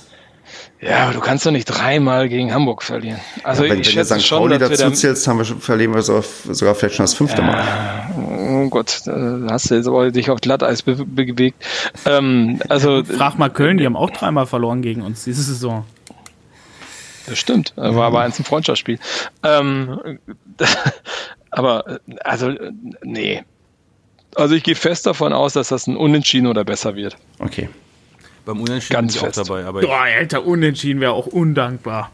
Klar, Unentschieden und dann äh, Union spielt auch Unentschieden und dann kann ich nach Dresden fahren. Mhm. das ist doch gut. Also ich habe ich hab auch oh. Angst, dass wir aufsteigen, weil ich nämlich keine Karte für das Spiel bekommen habe. Ich weiß nicht warum, ich habe mich irgendwie zu spät drum gekümmert, habe mich deswegen als erste Amtshandlung jetzt erstmal endgültig mal als Mitglied eingeschrieben, weil ich mir gedacht habe, ey, so, selbst wenn wir nächstes Jahr zweite Liga äh, spielen, ey, das pisst mich so an, da fährst du das ganze Jahr nach Heidenheim und sonst wo an den Arsch der Welt und kriegst dann keine Karte. Ähm, selber schuld natürlich, volle Pulle, hätte ich mir lange überholen können, aber deswegen hoffe ich, dass wir in Dresden aufsteigen. Aber das eigentlich wäre es mir auch scheißegal, wenn es Sonntag passiert, aber da wäre irgendwie traurig. Ja. Will noch jemand was zur Tabellensituation loswerden? Spannend. Spannend, doch, wirklich. Also spannender kann man es, glaube ich, nicht haben. Also Köln, wie gesagt, ist wie erwartet aber auch nicht so souverän wie erwartet jetzt aufgestiegen. Also ich weiß nicht, letzter Stand war jetzt irgendwie aus 4-0 bei dem Spiel. Ja, die ähm, waren ja vorher schon aufgestiegen. Ja, theoretisch, ne? Also ich meine. Äh, aufgestiegen durch Unfähigkeit von anderen. Also ja, Kack, genau. Kackverein. Genau. Das jetzt halt, jetzt haben wir neun Punkte da bei zwei Spielen, also halt, die sind komplett durch. Ähm, die können halt auch wenig mehr einer, also die sind auch definitiv Meister. Und, Der Titel ähm, ist ja. gespielt jetzt, hat Lucien Favre gesagt vor einer Woche. So kann man das sagen. ja. Ja, wie gesagt, mhm. liegt halt nicht zuletzt äh, daran halt, dass alle anderen dahinter halt so blöd waren. Ich verstehe auch absolut, äh, wenn immer in den Medien jetzt gesagt wird, hat denn keiner Bock aufzusteigen, wenn man sich halt so dieses letzte Wochenende anguckt. Ja, dann liegt der Verdacht in der Tat nahe. Aber ähm, wie gesagt, vom, vor allem wenn man so ein HSV jetzt aktuell auf Platz 4, die können äh, nach diesem Wochenende auf Platz 2 stehen, könnten. Werden sie natürlich nicht. Und ähm, ja, das ist halt echt alles drin und das wird definitiv auch bis zum letzten Spieltag spannend bleiben um ja. Platz 3. Ich, ich, glaube auch, dass, nee, ich glaube insgesamt, das wird, also ich glaube nicht, dass wir am Wochenende aufsteigen. Und das wäre. Dann geht auf jeden Fall die richtig dicke Sause, sollte es denn so sein. Das definitiv. Dann, dann, also die Leute blocken sich hoffentlich alle schon großzügig den Montag im Kalender. Ja. Entweder weil sie sich komplett Urlaub nehmen oder sagen, sie kommen etwas später. Und ja, also ich habe es heute schon getwittert, dass ich eigentlich hoffe, dass ich in einer Woche den Kater meines Lebens habe. Wenn Ist ich dann. vorbereitet für den Sonntag? Wer, wer hat was vorbereitet? Naja, ich meine, sollte es tatsächlich, also ich erinnere mich noch an den Aufstieg, also jetzt, ich will jetzt nicht, ich glaube, da würde Steffen Baumgart oder so durch die Decke gehen, wenn man jetzt darüber spricht, was da für Festi Festivitäten vorbereitet sind, aber... Spontane Feiern sind die besten, Basti, da genau, muss man genau nichts planen. vor fünf Jahren sind wir da nicht, ähm, da sind wir glaube ich auch am 11. oder so aufgestiegen, aber das war halt damals, war das nicht auch noch ein Samstag? Oder war das auch ein Sonntag? Ja, es war auch ein Sonntag und heute ist, ist, halt der 12. der Sonntag. Ja, da hatte ich aber Urlaub, deswegen war, deswegen war das kein Problem jetzt. Die letzten Spiele sind in der zweiten Liga immer sonntags. Naja, gut, aber hätte sein können, dass wir drei Spieltage vor Schluss an einem Samstag oder so aufgestiegen sind. Ah, Asti. Hallo, wir waren doch beim letzten Spieltag, waren wir doch im Stadion und haben gegen Aalen gespielt. Ja, das weiß ich. Ich weiß aber nicht mehr, welcher Tag das war. Ach so, das stimmt, das war erst der letzte Spieltag, ja. Aber ich Ja. hatte damals frei, sehr viel frei und deswegen habe ich äh, das nicht mehr so im Kopf und da war mir der Wochentag egal. Jetzt muss man, wenn man arbeitet, hat man da andere Komm zum Punkt. Endlich sagt's mal einer. Was, möcht, was wolltest du denn jetzt sagen? Ich wollte einfach nur wissen, ob da irgendwas vorbereitet sein wird. Nein, Nein. wie gesagt, Basti, spontane Feiern sind die besten und man muss die Feste feiern, wie sie fallen. Und das machen wir notfalls Sonntag oder notfalls in der Woche wird danach. auf der PK auf jeden Fall kommen. Da bin ich mir ziemlich sicher. An Ja, oh, da freue ich mich auf Baumgarts Reaktion. Ja, das wird wir von diesem, von diesem, von diesem Reich Dings wird das kommen. Der stellt immer die interessantesten Fragen. Marcel Reich? Ja, nee, der ist glaube ich nie da. Manchmal sind ja auf der PK auch Leute, die wirklich richtige Fragen stellen und nicht immer nur. Ja, aber das sind nicht die Alteingesessenen. Die Frage würde mich tatsächlich interessieren. Gut, dann ähm, leiten wir die mal offiziell weiter. Und wer auch gerne Fragen kurzzeitig beantwortet hat, um jetzt ins sonstige Segment überzuleiten, war der Präsident vom KfC Oerdingen. Der ich, hat kurze Zeit getwittert, großer Freund sofort seines Twitter-Accounts gewesen, leider hat er aufgehört, aber ich glaube, er hat in seinem dritten oder vierten Tweet ähm, bereits prognostiziert, dass Norbert Meyer nie wieder Trainer irgendwo in Deutschland sein wird. Und, und, ähm, und bezahlt aber anscheinend keine Rechnungen für Stadionmieten, wo man, wo es schon Gerüchte gab, dass man das letzte Ligaspiel nicht mehr äh, oder ich weiß nicht, ob es inzwischen offiziell ist, keine Ahnung. Auf jeden Fall, Oerdingen ist gerade echt unterhaltsam.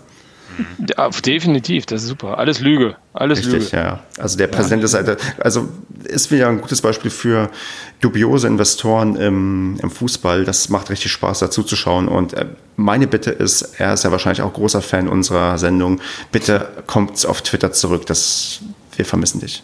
Genau, komm zurück. Wissen. Der Pille Wollitz hat auch beim Spiel Uerdingen Cottbus dann die PK deswegen wegen des wegen dieses Twitter-Posts boykottiert. Das fand ich auch. Ja. Da kommen Leute. Ja, das macht den Typen aber nicht sympathischer. Also Entschuldigung. Ja, keine So, Ahnung. Also, so schnell kriegt man nicht meine Sympathie. Also wenn man Ja, Trainer im so. Kopfwurz ist. ich finde es auch geil, dass man dann aufgrund, also gut, dass er offensichtlich auch Twitter liest oder zumindest ihm das zugetragen worden ist. Meinst du, er kann lesen? Ja, das ist doch schon mal was, ne? Ja, diese Sprachausgabe bei Twitter oder so, das Handy das vorliest, keine Ahnung. Man hat ihm gesagt, dass der böse Sachen gesagt hat. Ja. Apropos böse Sachen, da komme ich jetzt zum nächsten Punkt und zwar die NRW-Polizei und ihr Einsatz beim Spiel Bochum gegen Magdeburg. Ich will jetzt gar nicht das ganze Geschehen aufarbeiten oder wiedergeben. Man findet da. Warum den- nicht? Weil A, äh, verweisen wir da, glaube ich, sehr, sehr gerne auf den FCM-Podcast, der live dabei war und auch da ein paar fundiertere Einschätzungen geben kann, weil sie halt Live alles- betroffen war, würde ich sagen. genau live betroffen war. Und man findet auch schon die eine oder andere guten ja, ähm, Zusammenfassungen oder auch Kommentare. Äh, auf jeden Fall wieder ein Zum Muster. Beispiel auf Spiegel. Gab es auf Spiegel irgendwas Schlimmes? Nö, aber Spiegel war auch eine Zusammenfassung. Also Also auch eine gute? in der oder? bekannteren Presse, ja, Okay. fand ich recht sachlich, ja, Okay. genau. Also viele, viele, viele Zusammenfassungen. Unter anderem auch bei der Fanhilfe Magdeburg. Genau, richtig. Also deren Twitter-Account kann man, glaube ich, den Leuten an den Herz, ans Herz legen. Da wurde auch recht gut zusammengefasst, wie und was ähm, da passiert ist. Und wieder mal ein Beispiel, ich glaube, nach in Bielefeld gab es ja was. Mal, es gab diese Taucherstaffel in Köln, wie die NRW-Polizei bei Fußballfans gerade doch, äh, sagen wir zu sehr ja, sehr rigiden Maßnahmen durch, ja, also neigt und ja, man sollte das nach wie vor im Blick behalten und ja, sich vielleicht Gedanken machen, ob, ach, ich, wir wissen ja, Politik und Fußball gehört nicht zusammen, aber Naja, man kann das ruhig schon mal thematisieren, Stefan. Also man, man sollte überlegen, ob man, ich glaube, es waren rund 700 Personen, ja, ähm, ob es äh, sehr opportun ist, 700 Personen auf einem Bahnhof festzusetzen, weil angeblich, ich habe jetzt nichts gesehen, ich habe nur gehört von jemandem, der da war äh, und auch betroffen war, dass dort wohl ein Blinker gezündet worden ist bei der Stadion oder bei der ähm, Bahnhofseinfahrt und dass ob das Grund genug ist, 700 Leute mit einem vorübergehenden Freiheitsentzug äh, zu belegen, damit man sie kontrollieren kann und dann nichts dort findet.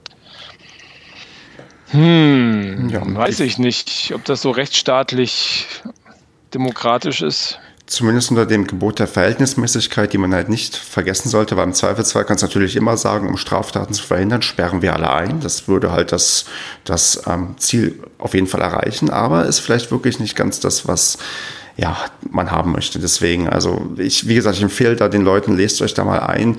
Gibt auch auf ähm, mdr.de gab es einen recht guten Kommentar von Olli Leiste, den man sich ähm, durchlesen kann. Und wie gesagt, man sollte das durchaus im Blick haben, weil die Polizei in Nordrhein-Westfalen nicht zum ersten Mal im Verlauf der Saison diesbezüglich aufgefallen ist, hatten wir auch schon bei uns hier im Padercast das ein oder andere Mal thematisiert. Ja, Markus Krösche geht nicht nach Schalke. Sondern nach Barcelona. Das wäre Zu die Fuß auch noch. Das wahrscheinlich. Hm. Müssen wir mehr dazu sagen? Oh, was willst du denn dazu sagen? Also wenn man die lokale Presse liest, da hier dieses äh, heutige Ja, Ding, ich weiß nicht, wann das rausgekommen ist, geht wohl nach Leipzig. nee, er schon der drin geht wohl nach Schalke. Also das war die erste, die halt kam. Ja, das war ja, das war ja dann drei Stunden alt und dann hatte man ja die neuesten News. Ah, unglaublich, ey, was mich das ankotzt. Es bringt Genau, Klicks, deswegen, deswegen machen wir auch ständig Sendungstitel, wo das, wo, wo Krösche drin steht. Krösche geht. Krösche geht. Krösche geht vielleicht wohl Krösche geht vielleicht eventuell irgendwann auf. Toilette. hin. Genau. Ja. Ja, Unglaublich. Also, ähm, nein, also vor allem halt wie, also der Unterschied, wenn man halt wirklich die Artikel liest, vom einen lokalen Blatt zum anderen, dann sieht man halt, wer das Bildniveau hat und äh, wer halt eher sachlich oder ich sag mal normal versucht zu schreiben. Und da finde ich halt ganz fürchterlich, wenn halt geschrieben wird quasi, ja, er konnte sich halt aussuchen, Schalke oder Leipzig. Gut, Schalke wird jetzt nicht, das ist zu teuer, dann geht er jetzt nach Leipzig, wohl bestimmt, vielleicht, aber äh, wir haben ihn gefragt und äh, dazu gibt es einfach keinen Kommentar. Und dass er überhaupt nach Leipzig geht, also ich habe davon auch nirgendwo was, was eine ernsthafte Aussage von irgendwem mal gelesen, sondern es wurde ja auch ganz viel einfach immer nur herbeigedichtet. So Also- funktioniert der moderne Fußballjournalismus. Ja, sehr erschreckend. Also finde ich echt sehr enttäuschend, wie heutzutage Journalismus funktioniert. Also nicht nur im Fußball, sondern generell. Was ich aber auch halt verstehen kann, weil die müssen halt nur mal mit Klicks oder mit Auflage müssen die halt ihr Geld verdienen und leider funktioniert sowas heutzutage nur noch über äh, ja, Clickbaiting oder ähm, ja, wie auch immer das halt in diese, diese Anteaser-Überschriften halt in der normalen Zeitung. Und das finde ich halt sehr enttäuschend. Und naja, aber ich finde, es härtet ähm, von Gerücht zu Gerücht äh, mehr ab, ähm, dass Krösche halt nicht geht. Also am Anfang war ich doch wirklich sehr nervös, wo sich diese Gerüchte gehäuft haben. Und mittlerweile, wenn ich ein Gerücht höre, ah mein Gott, jetzt jeder Schalke, nach Schalke, nach Leipzig, mir doch scheißegal, geht da sowieso nicht hin.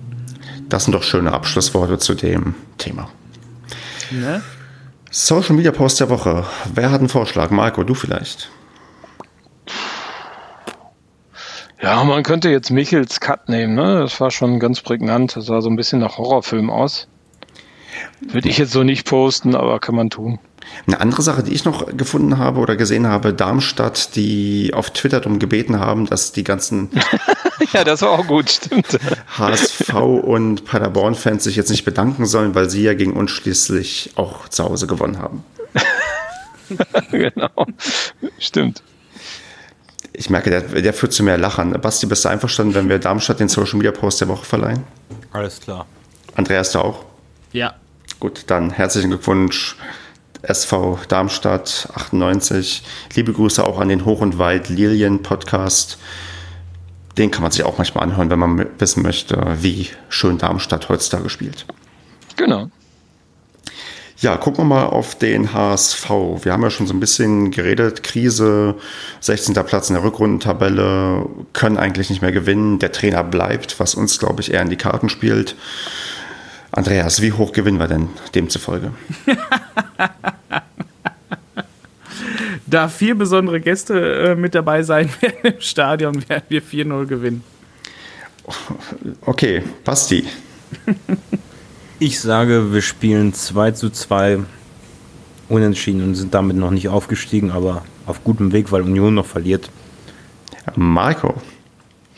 Hm, ich tippe 1 zu 1. Ich werde ja nicht im Stadion sein, da ich die Kommunion meines Sohnes äh, ausrichten darf an dem Sonntag. Super Timing, danke, katholische Kirche. Ähm, aber ist ja auch unsere Wahl. Das ist so geil. Äh, ja, genau, deswegen wird das ein 1 zu 1 und ich freue mich dann auf Dresden, wo ich auf alle Fälle hinfahren werde.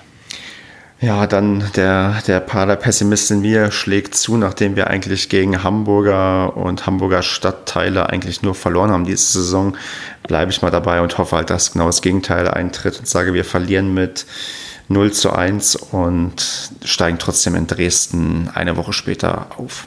Direkt, so oder? pessimistisch waren wir das ganze Jahr nicht, oder?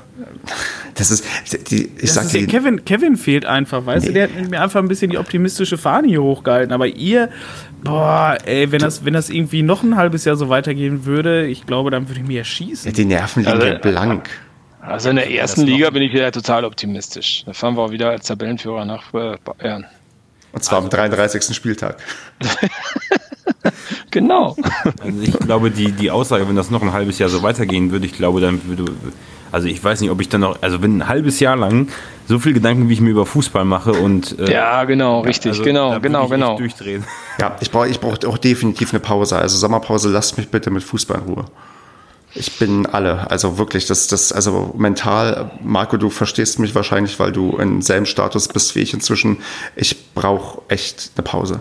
Jetzt stell dir vor, wir kommen doch in die Relegation. Ja, jetzt, ja gut, Ich so freue mich auf den Transferticker, äh, auf den Nein, Transfermarkt. Nee, ich, möchte, nein. es, wirklich, ich möchte, ich möchte vielleicht echt zwei Monate nichts über Fußball hören. Vielleicht gucke ich mir ein bisschen Frauenfußball-WM an, aber das war's dann auch.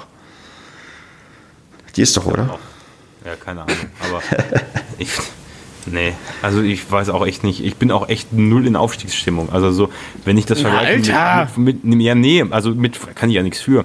Mit vor fünf Jahren, da gab es so Spiele in, beim FSV Frankfurt zum Beispiel, die wir, glaube ich, einfach locker 3 oder 4-0 weggefegt haben. Und das war irgendwie schon Wochen vorher klar, dass wir wahrscheinlich aufsteigen. Also jetzt sage ich das. Damals hätte ich wahrscheinlich auch alles andere behauptet. Aber damals hattest du irgendwie so ein Gefühl, auch wenn ich die Mannschaft jetzt viel geiler finde als die von damals, aber damals hattest du irgendwie so ein Gefühl, ja, das, das läuft, das wird. Und warst dann völlig entspannt, auch, auch wenn es erst am letzten Spieltag klar gemacht wurde. Und auch sehr knapp erst. Aber jetzt habe ich irgendwie so ein ganz anderes Gefühl. Also ich weiß nicht. Der erste Nee. Aufstieg ist wahrscheinlich was Besonderes. Aber Nee, ich, ich glaube, bei mir ist es eher, ich bin mental einfach leer aufgrund dieser Auf- und Abs in den letzten Jahren. Also ich glaube, das ist einfach für einen Menschen nicht zu ertragen. ja, das stimmt. Du bist alt, Stefan. Nee, ich weiß nicht, also Marco, wie, geht, wie geht's dir aktuell? Komm, jetzt machen wir nochmal Selbsthilfegruppe hier zum Ende. Marco, teile bitte deine Gefühle mit uns. Ja, ich mache mir schon vermehrt Gedanken darüber, was denn da so werden soll in den nächsten zwei Wochen aus uns. Also das ist schon, schon krass. Also das nimmt, mir, nimmt mich schon mit. Das nimmt mich auch irgendwie mehr mit und auch viel intensiver mit als das, was wir damals ähm, beim Aufstieg in die erste Liga, bei dem ersten Aufstieg in die erste Liga ähm, so mitgemacht haben. Irgendwie ist das, Ja. Ja. ist das irgendwie intensiver. Vielleicht auch, weil man, weil man auch noch mal, also zumindest ich persönlich, noch mal eine, noch mal viel näher an den, ähm, an den Verein reingerückt ist, weil man halt auch ein paar Leute dort äh, äh, irgendwie schon mal persönlich jetzt hier in der Sendung hatte, vielleicht auch so mal persönlich getroffen hat und es so ein bisschen einschätzen kann und da vielleicht auch einen realistischen Blick drauf hat und nicht mehr so der Distanz-Fan ist, sondern halt schon jemand ist, der da äh, ja schon auf einer anderen Ebene mitfiebert. Also Okay, dann würde ich jetzt noch den Tipp abgeben, dass quasi drei von fünf Padercastern ähm, im Falle des Aufstiegs auf jeden Fall heulen werden. Das mit Sicherheit. hm, Mann, äh, das, da bin ich nicht so der Typ für. Also da muss mir schon viel Alkohol einflößen. Ja, das, äh, da- wie willst du denn Dresden überstehen? Ach, du kommst in Dresden fährst du selbst, oder? Ja, genau. Nee, ich bin, warum? Also da muss ich tatsächlich sagen, äh, da setze ich bei mir das Risiko in der Tat recht hoch ein, weil, äh, wie Marco gerade wirklich schon gesagt hat, mich nimmt das emotional doch auch deutlich mehr mit, weil ähm, ich habe ja auch halt äh, nach dem Abstieg äh, aus der ersten Liga auch erst angefangen zu schreiben und alles, danach halt dieser ganze Padercast und so. Und ja, so ein bisschen äh, finde ich halt, ähm, tun wir halt ja nun mal auch unseren Teil dazu, äh, tragen auch unseren Teil dazu bei. Also jetzt halt nicht zwingend halt, äh, dass sportlich auf dem Platz läuft, aber für dieses ganze Drumherum. Ja, ein bisschen schon sagen wir auch, glaube ich, dafür, dass es sportlich auf dem Platz läuft. Also meinst du, meinst du auch, dass wir einen Anteil an den Aufstieg haben? Ja, Also, wenn- nicht wir, wer sonst? Echt? Kriegen wir auch, kriegen wir auch Prämie? Eine Million werden doch verteilt. die Prämie kriegen wir äh, in Form von Glücksgefühlen dann, wenn es soweit ist. Äh, mir wäre Geld lieber. Und ich glaube, ich habe auch Tränen in den Augen, wenn wir nicht aufsteigen. Ich glaube, bei mir, ich, ich bin einfach am Ende halt emotional so fertig. Also ich werde auf jeden Fall die letzten Spiele mit Sonnenbrille auftauchen. Du, wenn ich, wenn, wenn ich daran denke, dass wir nicht aufsteigen, dann mache ich mir direkt Gedanken, was wird denn aus dem Kader im nächsten Jahr? Ja, das- denk- das ist- live for das the ist- moment. Nein, nicht Oh. Live for the Moment, das war ich noch nie. Also so ein Quatsch meine ich nicht. Also da kommen direkt solche Gedanken äh, in meinem Kopf hoch. Okay, also, dann, das dann, dann, Da, da mach's lieber wie Stefan heulen und danach leer sein. richtig. Und Pause. lieber voll sein. Ach so, okay, Leute, ich würde sagen, wir sind durch. Wir, also ich würde die nächste Sendung einfach mal für nächste Woche ankündigen, weil ich prognostiziere, sollten wir tatsächlich aufsteigen, dann schaffen wir es Montag keine Folge aufzunehmen. Und ja, das könnte dann Dienstag werden. äh, vielleicht auch erst Mittwoch oder vielleicht von Malle auf ähm, am, am, Spontan, spontan Ausflug nach Malle. Ja, wer weiß, wer weiß. Also wir, wir werden uns wiederhören und ja, lasst uns irgendwie diese Scheißsaison noch zu Ende bringen. Und Scheiß meine ich jetzt Ja, diese, diese verdammt scheiße Saison. meine ich positiv besetzt. Und ja, bis zum nächsten Mal. See ya. Ciao. Tschüss.